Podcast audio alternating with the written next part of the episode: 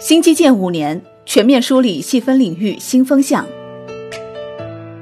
新基建暖风频吹，市场闻风而动。国家主席习近平在四月一号表示，要抓住产业数字化、数字产业化赋予的机遇，加快五 G 网络、数字中心等新型基础设施建设，抓紧布局数字经济、生命健康、新材料等战略性新兴产业、未来产业，大力推进科技创新。着力壮大新增长点，形成发展新动能。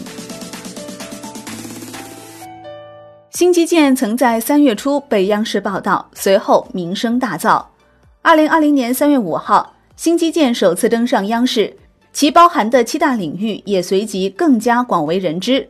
五 G 基站建设、特高压、城际高速铁路和城市轨道交通、新能源汽车充电桩、大数据中心、人工智能、工业互联网。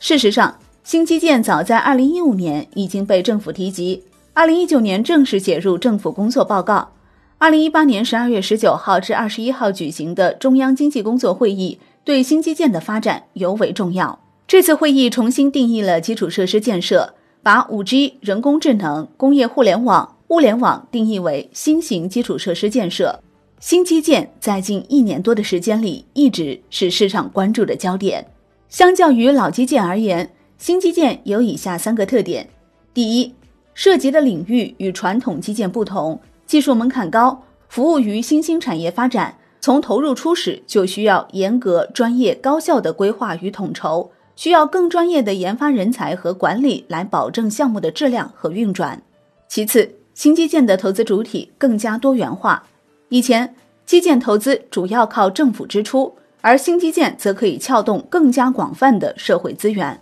例如五 G 建设方面，三大运营商及相关企业今年计划投资总额约五百亿元，其中广东电信、广东移动、广东联通三大基础运营企业投资总额将超过四百亿元。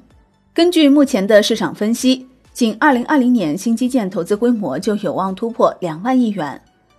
华创证券研报分析。预计新基建七大领域合计投资规模在二零二零年能够达到两万亿到两点四五万亿，相比二零一九年增加两千四百到五千五百亿，增速为百分之十三到百分之二十九。其中纳入基建部分，拉动基建增速百分之一点一到百分之二点六。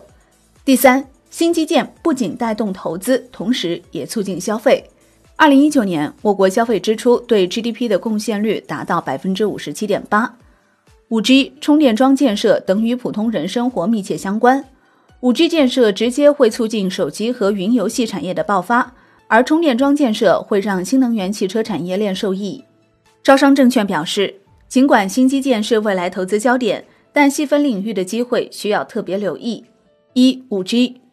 未来五年基础设施投资规模超两万亿。从产业链拆解来看。五 G 基础设施建设主要包含器件、芯片、光模块、设备、传输、网络以及电信运营等细分领域，可关注细分领域的投资机会。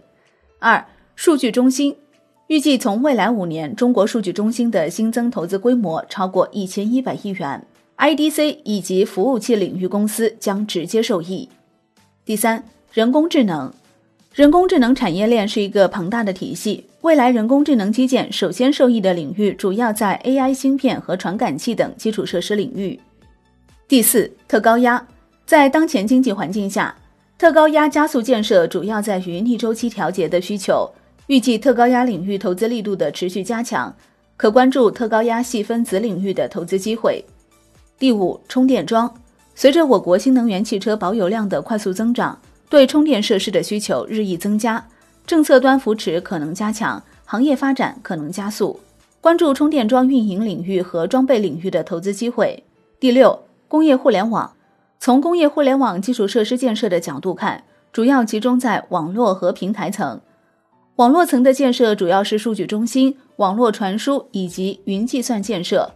第七，在经济下行压力加大的背景下。高铁轨交投资规模的加大将成为托底经济的有力手段之一。高铁轨交加速建设下，相关企业在手订单量进一步增加，预计未来订单将继续受益于新基建的加速，可关注轨交产业链端龙头企业。